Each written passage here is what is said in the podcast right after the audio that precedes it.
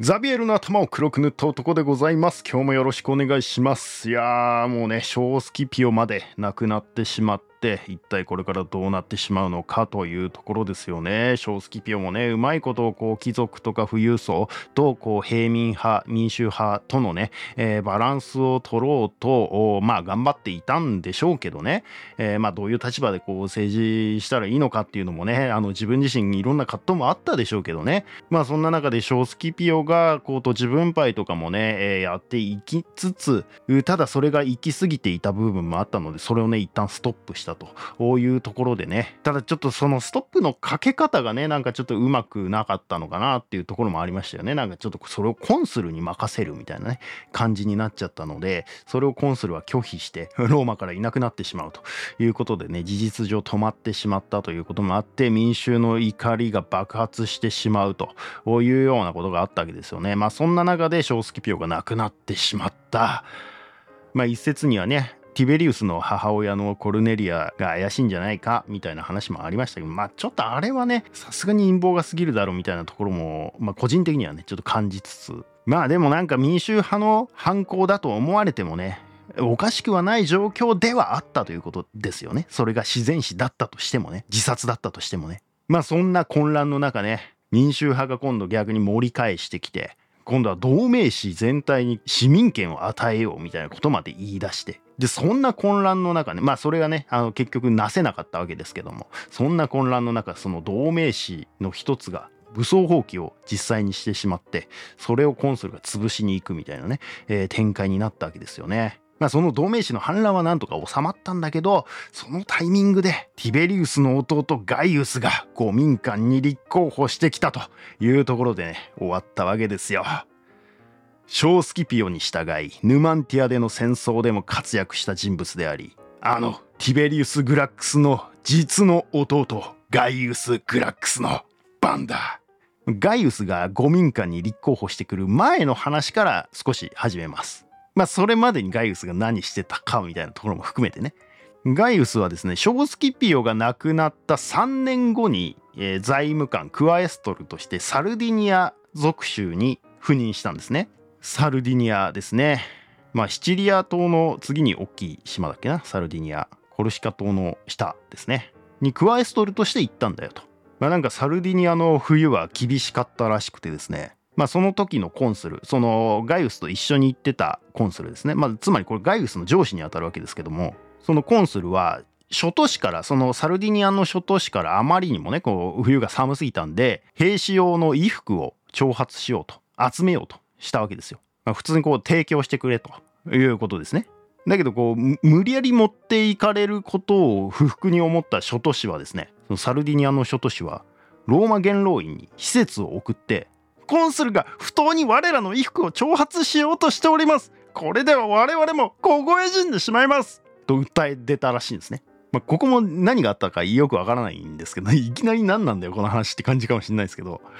でもなんかこう元老院はこの諸都市の意見をサルディニアの諸都市のねこの挑発するのは勘弁してくださいみたいなねこの意見を受け入れてコンスルに対して諸都市からの衣服の挑発っていうのをやめるようにと言い出すんですよ。通達するんですねコンスルに対して。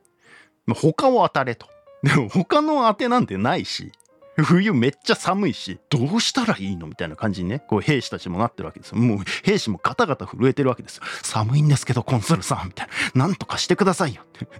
まず着る服がない。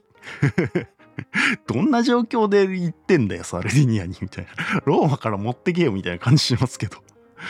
もう兵士は震えているしその総督サルディニア総督に当たるのがそのコンスルなんですけど総督はですねもう途方に暮れて「いやどうしたら他当たれって言われてもな」みたいな感じで呆然としてみたいな「いやー当てはない」なってるわけですけどそんな状況でガイウスが動くんですね。クワエストルとしてね言ってるわけですから、まあ、これもあれですよね。あのねティベリウスもねクワエストルとしてヌマンティアで活躍したじゃないですか。まあそれと同じようなまあなんかちょっとしたエピソードみたいな話なんですね。ガイウスもこのクワエストルの時にもこんな活躍してたんですよっていう話なんですけど、まあ、ここでガイウスが動くんですよ。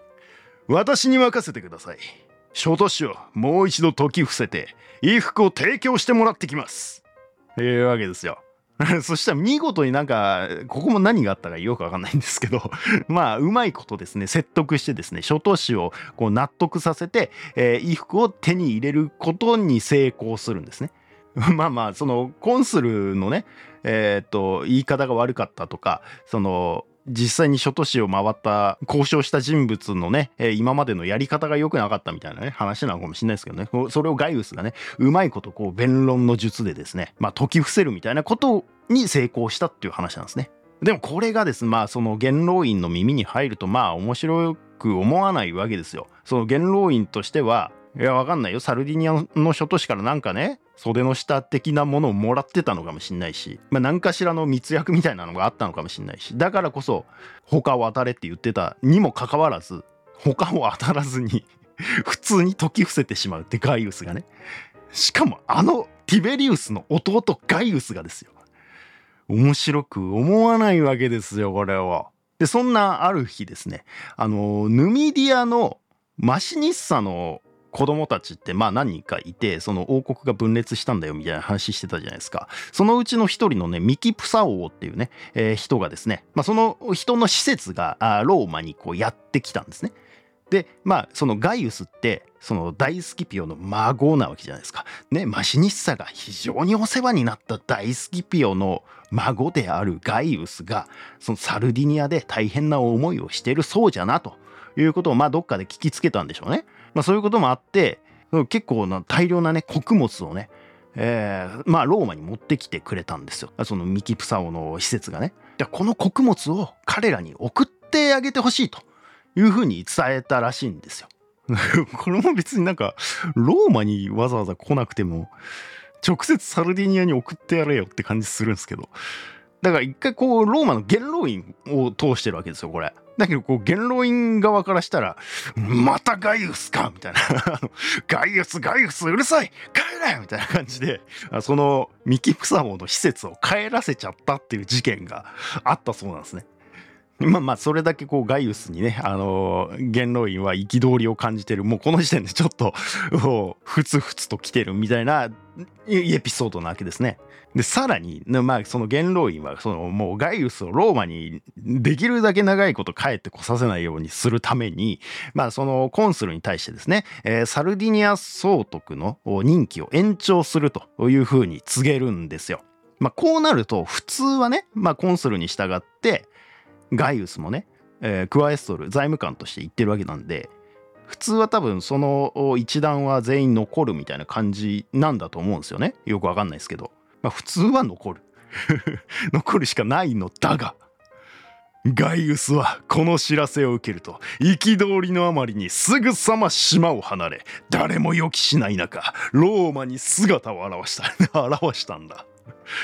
帰ってきちゃうんですね。ガイウス一人で帰ってきちゃうんですよ。まあ一人かどうか分かんないけど。まコンスルを置いて帰ってきちゃうんですね。でその元老院とかからするとどどどういうことだみたいな。なぜガイウスがここにいるみたいな感じになるわけですよ。クワエストルというコンスルを支える身でありながらコンスルを置き去りにしてきたのか。まあまあまあそういう叱責を受けてもね免れないですよね。普通は残るんだとしたらねそうですよね。まあここもねなんか本当にガイウスを帰らせないためにこうしたのかどうか正直分かんねえなって気もしなくもないですけどね。いやなんか仕方なくあの適任がいないからしょうがなくサルディニアに引き続きコンスル残ってくれって言ったらガイウスもそれに普通は従わざるを得ないみたいなね感じの話だったのかもしれないですけど。ただまあガイウス的にはこれはなんか自分に対する嫌がらせだみたいな感じで捉えたのは事実なんでしょうね。それでもうなんかいても立ってもいられなくてもう ローマに帰ってきちゃったみたいな。でまあまあこんな状況だったんでもう元老院だけじゃなくて民衆の間にもまあ戸惑いが広がったっていうふうに書いてあってですね。えマジでガイウスさんコンスル置いてきちゃったんすか？みたいな。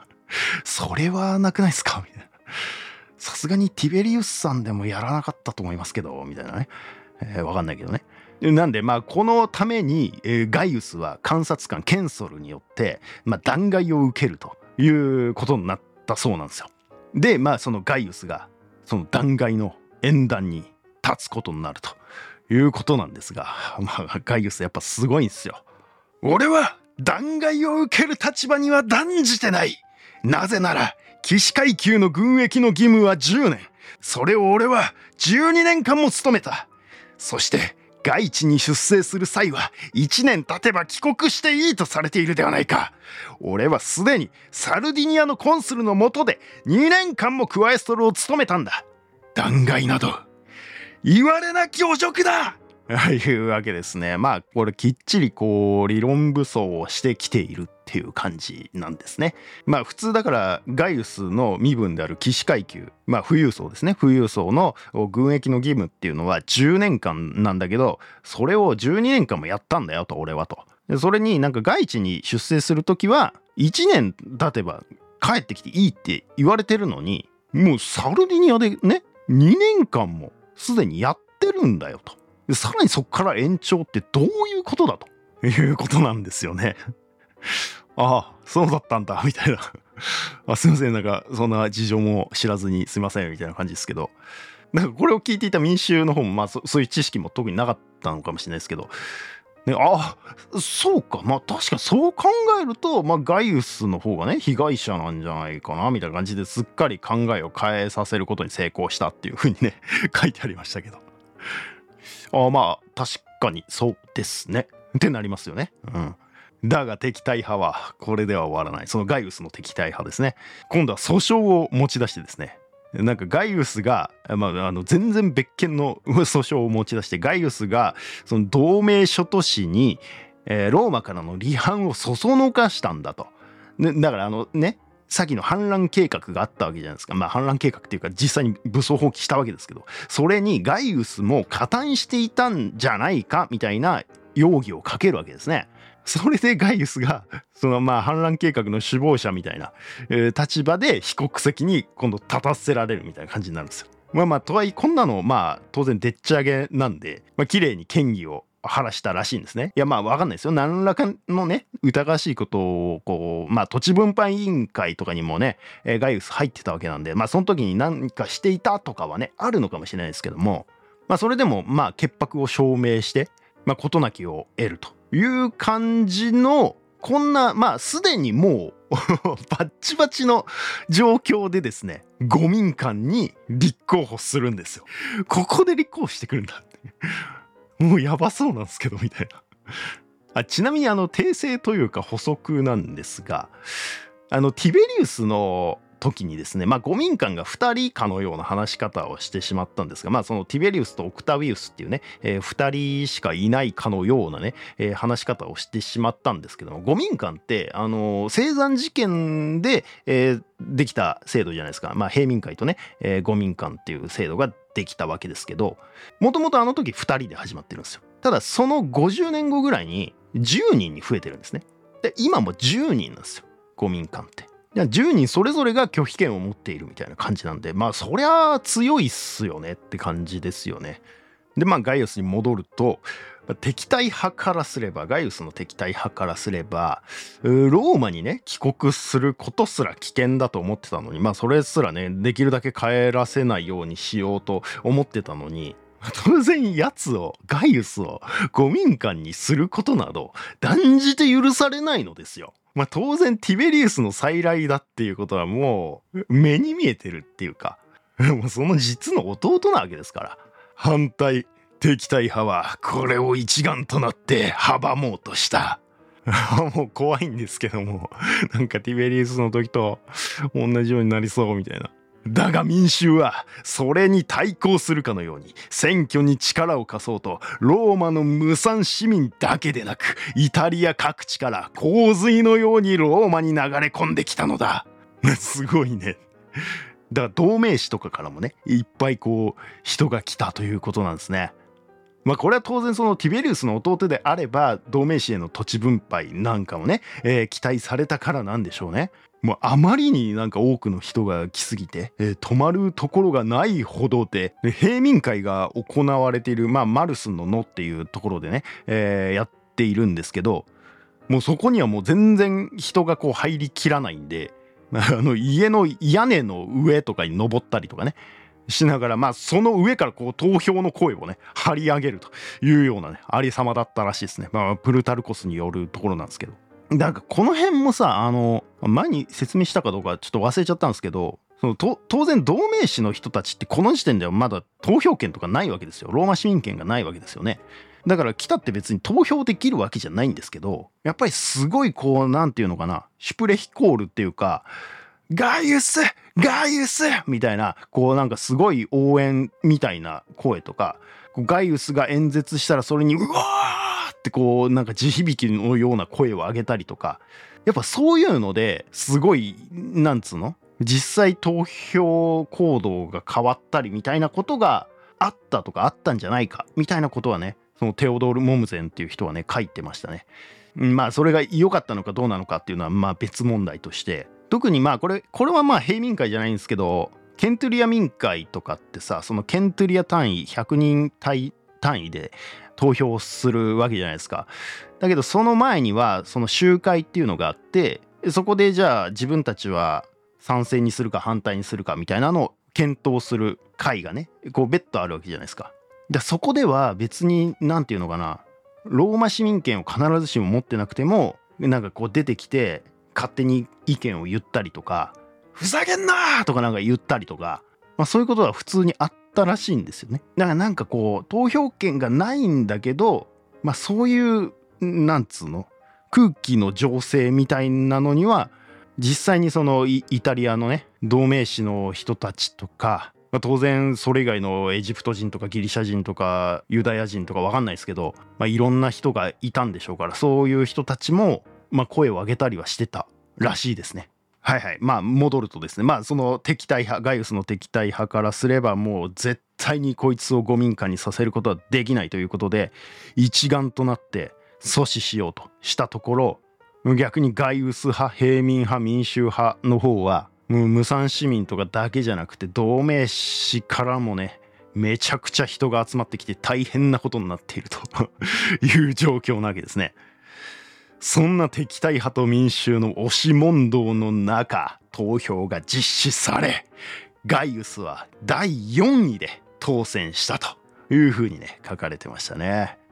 まあ、これまあ1位をねあの1位での当選をガイウスは当然目指してたみたいなんですけどまあそれだけ敵対派の工作があったということなんでしょうね。っていうかまあこれだけさその五民間に権限があれば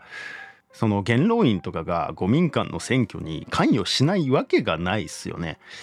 純粋になんか独立してたみたいな感じでは決してなかったんだろうなっていうのがなんかこの辺からも垣間見えますよね。当然元老院からすればねなんかいやいやもう吉野にやってくれよ。まあ、まさか我々が提出する法案に反対することなんてないよね拒否権なんて発動しないよねつってスッてなんか渡すみたいなね、えー、ことをしながらね まあやってたんじゃないかなっていう感じはしますよね。まあじゃないとなんかねそのこれまでのポエニ戦争ぐらいまでの頃のあのファッション感は出せないよなって感じはしますよね。まあまあとはいえこのガイウスの時代になってくるともうそんなことも言ってられないぐらいねこうバチバチが広がってるっていうことなんですけどだまあガイウスは1位を目指してたんだけど4位で通過したんだよっていうことですね10人中4番目の得票を得たと。しかし一旦五民間の座を得ると磨き続けた翼は大きく開かれ演説のための声の強さと豊かさで同僚の誰よりも抜きんでて民衆の心を揺さぶり魅了した。いいねかっこいいねガイウス。いよいよ来ますよガイウスの改革。まずはねジャブ的に2つの方を提案します。あだからまあもうこの時点で、まあ、4番目に通過したとはいえ誰よりもこう人心を得てガンガン法を提出できるようなね立場になっていたっていうことなんだとは思いますけどね。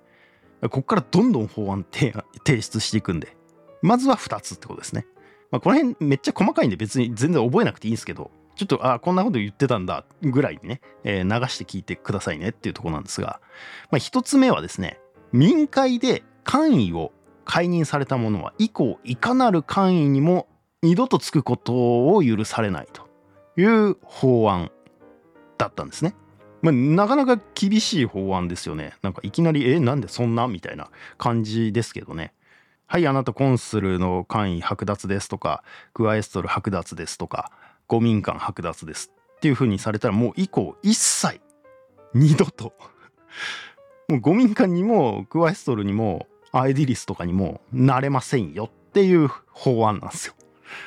まあ、これはですねなんかどうやらそのオクタビウスとティベリウスがねあの2人で構想をして、えー、ティベリウスがオクタビウスの五民官職を解任したっていうねあの前代未聞の事件があったわけじゃないですか。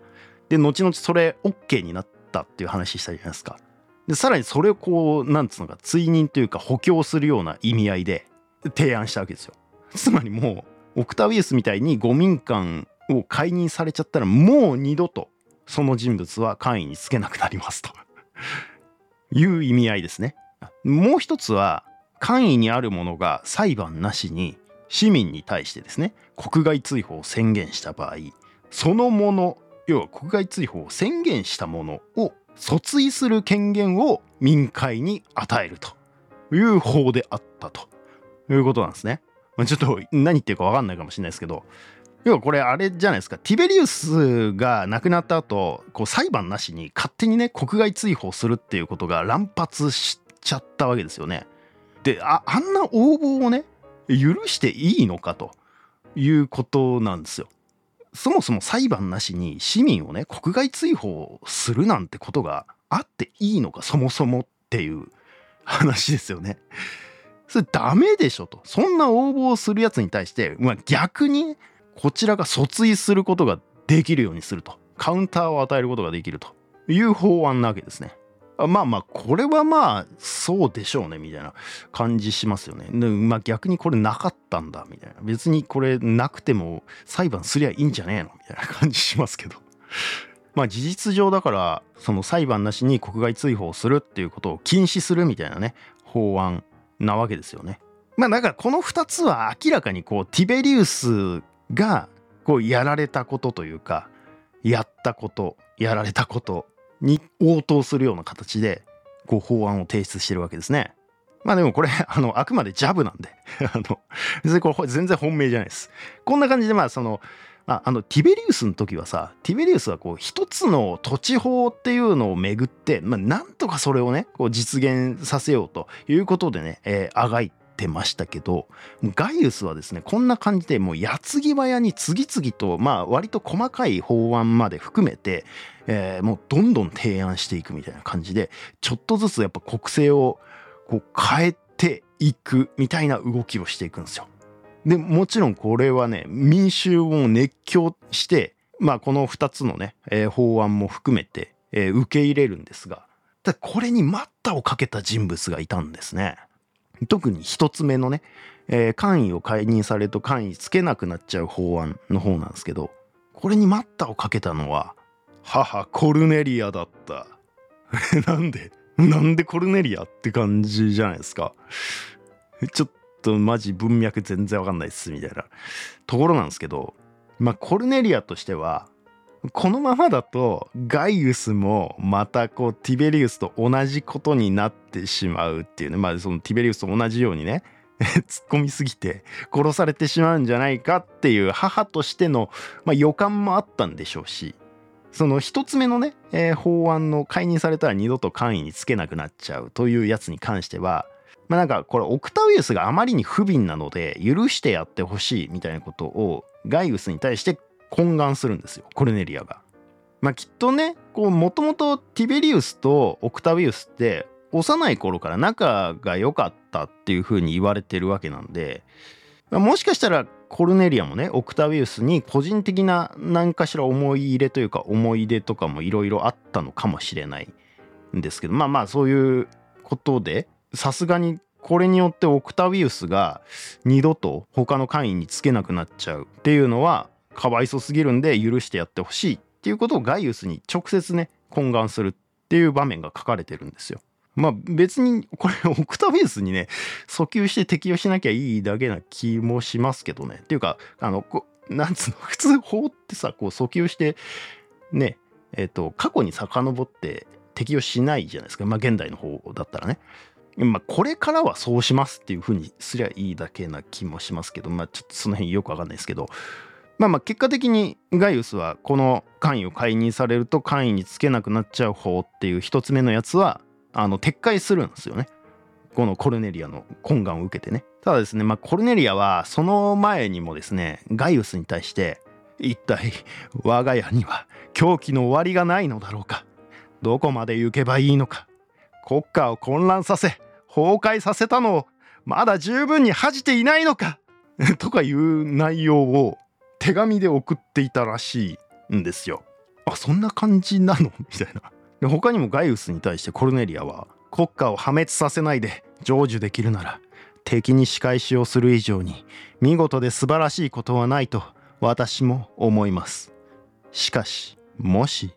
そうしたことが不可能ならばその時は祖国が崩壊するよりは我が敵が現在のままに存続する方がはるかに望ましいと思います。とかね言ってたらしいんですよ。あそんな感じなんだって思いません？やっ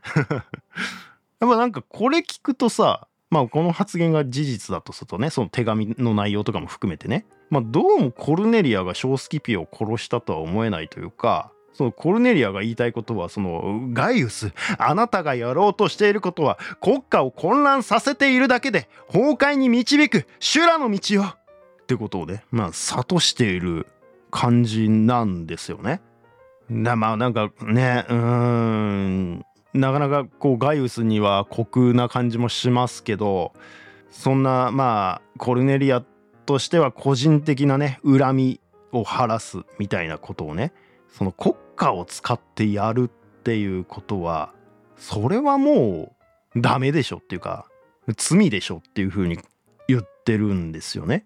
まあまあねこの辺も難しいですけどねガイウスが考えている国家、まあ、国体みたいなものとねコルネリアがその、まあ、大スキピオの娘なわけですからね伝統的なそのローマの共和制というね、えー、国体というののねまあ当然ズレがあると思うのでコルネリアから見ればガイウスまあこれティベリウスも含めてっていうことなんでしょうけど混乱させているだけだよあなたたちはっていうふうにもね捉えられるわけですよね。ただねなんかいろんな逸話とかまあ大体の本にはやっぱりこうコルネリアはこのティベリウスとガイウス2人のことをめちゃくちゃ可愛がってその自分は大スキピオの娘っていう風に呼ばれるよりはこのティベリウスとガイウスの母であるっていう風に呼ばれたいみたいなことをね、えー、言っていたっていうことがね書かれていてまあこれプルタルコスにも書かれてるんですけどまあその一方でこういう発言もしているっていうことなんですよ。ちょっとなんかこれをどう捉えたらいいんだろうなっていうのがねちょっと何とも言えなかったんですけどまあ母として心配する気持ちもあったしもうこれ以上いいよガイウスっていうねもう突っ込まないでくれよということでこう止めようとしたっていうのが単純にあったのかもしれないしちょっとねまあこの辺がどういう思いだったかっていうのは厳密にはわからないわからないんですがまあ一般的にはコルネリアは2人のことをすごく可愛がっていてすごく心配していた母親っていうふうに描かれていますというところですね。でまあまあそのコルネリアのこういった懇願とか嘆願を受けてガイウスはオクタウイウスが二度と官位につけなくなるというねあの一つ目のやつは取り下げたわけですよ。だけどもうそれ以外はもうコルネリアのこと無視してですねより苛烈により先導的にですねより革命的に突っ込んでいきます。いや突っ込んでいっちゃうんだ。もう危ないってやめときなよ。なんかこれもプルタルコスによるとですねまあ、ガイウスもティベリウスの死後、まあ、一旦はこうなんか静かに平穏に暮らそうっていうふうにももういいよ兄者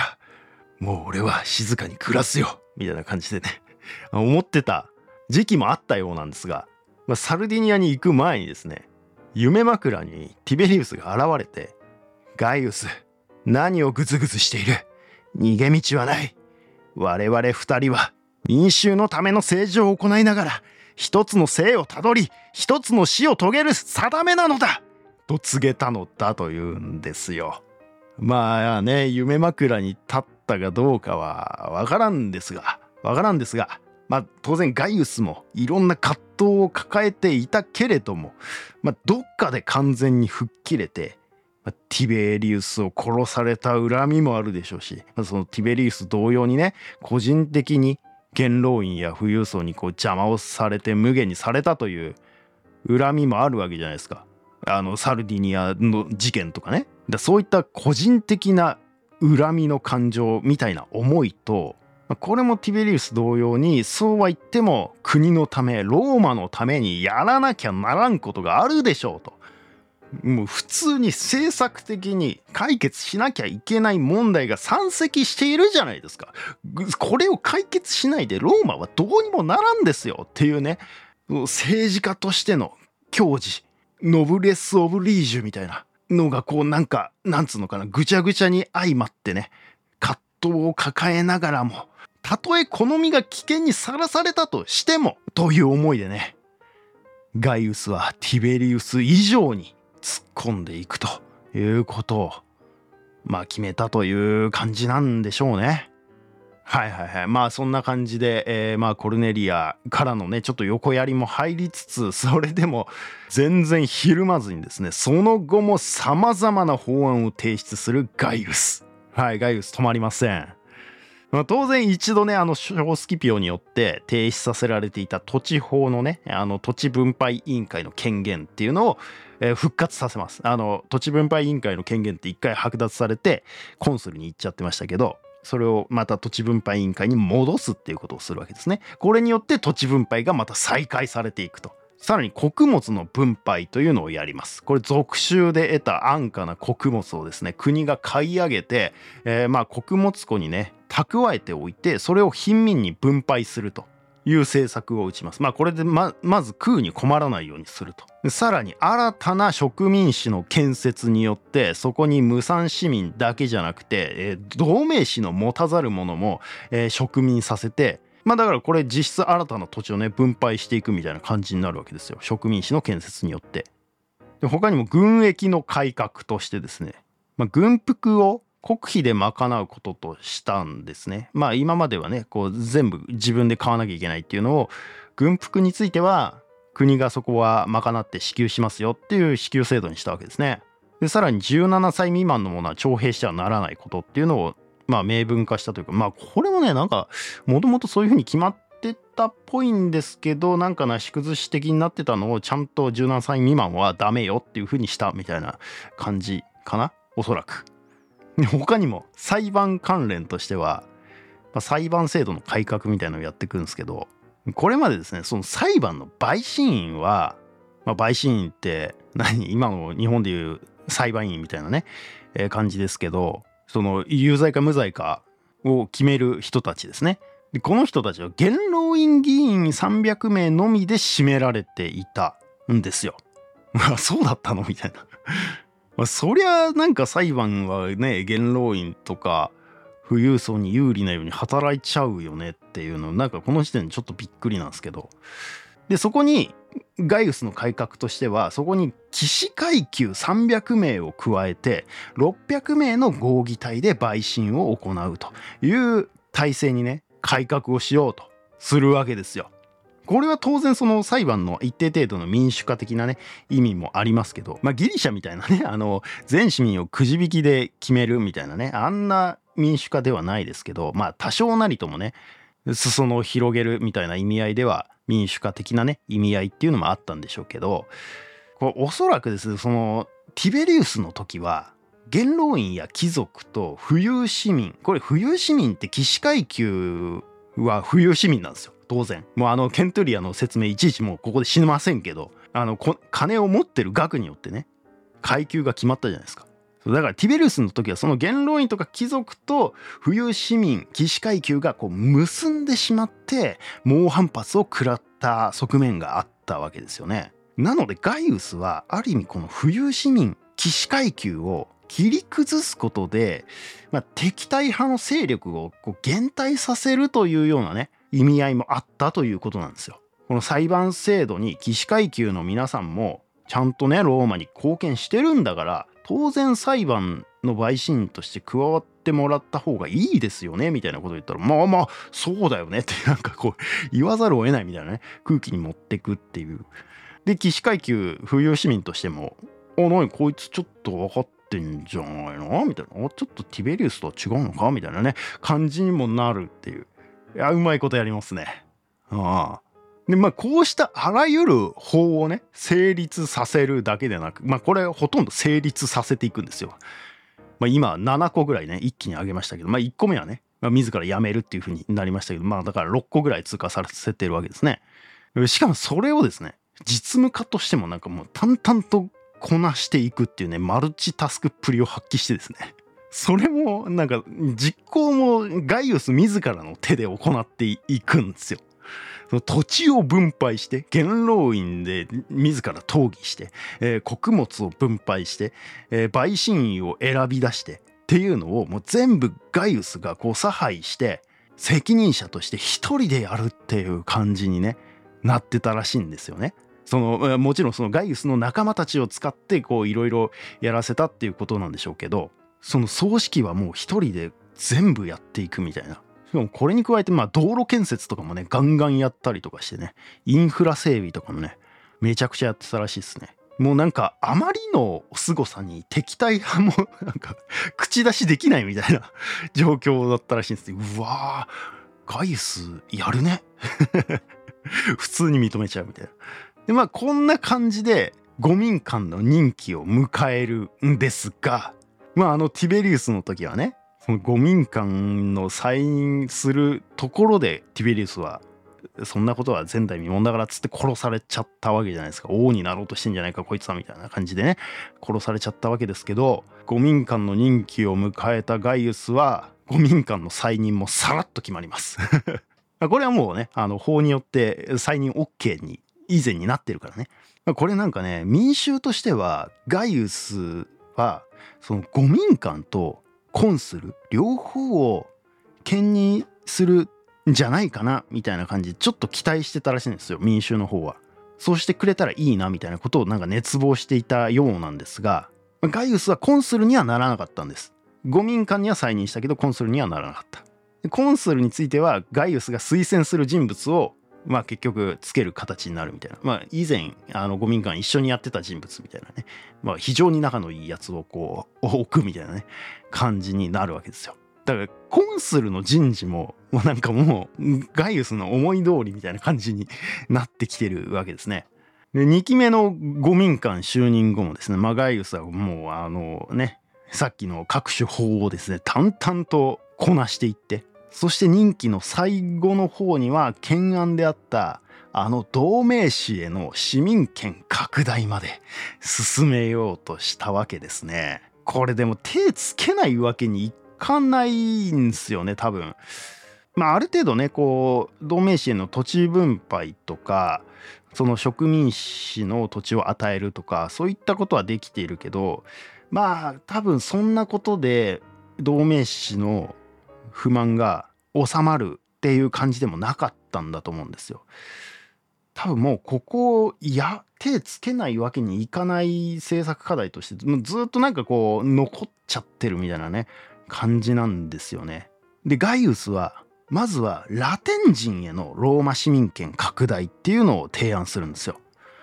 これ以前あのガイウスの前の五民間がやろうとしてた、まあ、同盟市全体への拡大とまではいかなくてもまずはこうラテン人だけ認めてやろうぜっていうことですね。ラテン人ってねもう本当にあの最初期の頃のね ローマがこうラティウム地方で誰がここの主導権を握るかみたいなラティウム戦争っていうのをやってたねあの人たちですよね。せめてそこにはね認めてやろうぜっていう法案なわけですがまあただその市民権の拡大という時点でねちょっともう元老院がピクつく政策を 打ち出してくるわけですよ。まあこれなんですかね。まあ現代で言うとねまあなんか外国人の地方参政権みたいなね。それの是非を問うぐらいのインパクトはあったんでしょうね。相当混乱すると思うんですよね。あの分断すると思うんですよね。今まさにそれが提案されたとしたら。全然こうなんつうの民意も固まってない状況じゃないですかいやそれはその何て言うのこう提案する側の外国人だって日本国にね税金払ってるんだから共産政権ぐらい認めてくれよっていうのはねまあまあ至極まっとうな主張にも聞こえるわけですよね。だけどそれ本当に認めちゃって大丈夫みたいなところは多分それ一回やっちゃうと後戻りできないぜみたいなその保守的な意見もまあわかるわけじゃないですか。地方参政権とはいえそのある意味ねこう外国の民意が入ってくるっていうことになりかねないんじゃないのってこともありえるわけですよね。まあ、混乱させようと思えば、まあ、なんかなんつうのこう大量に移住させて混乱させようと思えば混乱させることができますよねみたいなこともありえる。とかねいや、わかんないけどね。ももちろんこのローマの場合は、ローマ市民権イコール国政ですから、あの、全然一緒ではないと思いますし。まあ、とはいえね、その古くからの同盟関係にあったら、アテン市民くらいには認めてやってもいいんじゃないっていうことを言ってるわけですよね。それでもやっぱ、いや、大丈夫？そんなこと言ってって、やっぱピクつくわけですよ、元老院は。ああ、言っちゃいましたか、それ、みたいなね。まあ、これ元老院とかねそのガイウスの敵対派はもうこれどうすればガイウスのね独走を止められるのか、まあ、マジでこれこのままだと本当にあいつ王になりかねないぞみたいな状況なわけじゃないですか。いやもうすでにねこうコンスルの人事にまでね口を出してきてる時点でいやもうこの王と言っても差し支えないほどの権力をもうすでに持たせてしまっているみたいな。なんかこの権力という事実があるみたいな状況になっちゃってるわけですよね。これ止めないとやばいよねどっかでみたいな ところなわけですよ。さあ元老院は考えた。元老院はガイウスを上回るにはガイウス以上に民衆に迎合すればいいのだと答えを弾き出した。そうなるか。面白すぎるでしょう。続きは次回。いや、どうなっちまうんだよ、ガイウス。しかも元老院とかその敵対派もね、いや、よく考えますよね、こんなこと。これで本当にガイウス以上にもうなんか民衆にあのいや俺たちの方がもっとばらまくよみたいな政策を打ち出すわけですよ。そうするとこうなんかガイウスの立場だんだんあれみたいな民衆もあれガイウスさんよりこっちの方がいいかなみたいな感じにね ちょっとなってくみたいなそういう話なんすよね。面白すぎでしょローマ。さあさあさあそんなガイウスはどうなってしまうのか。ティベリウスの魂を継ぐことができるのか。以上ザビエルの頭を黒く塗った男でした。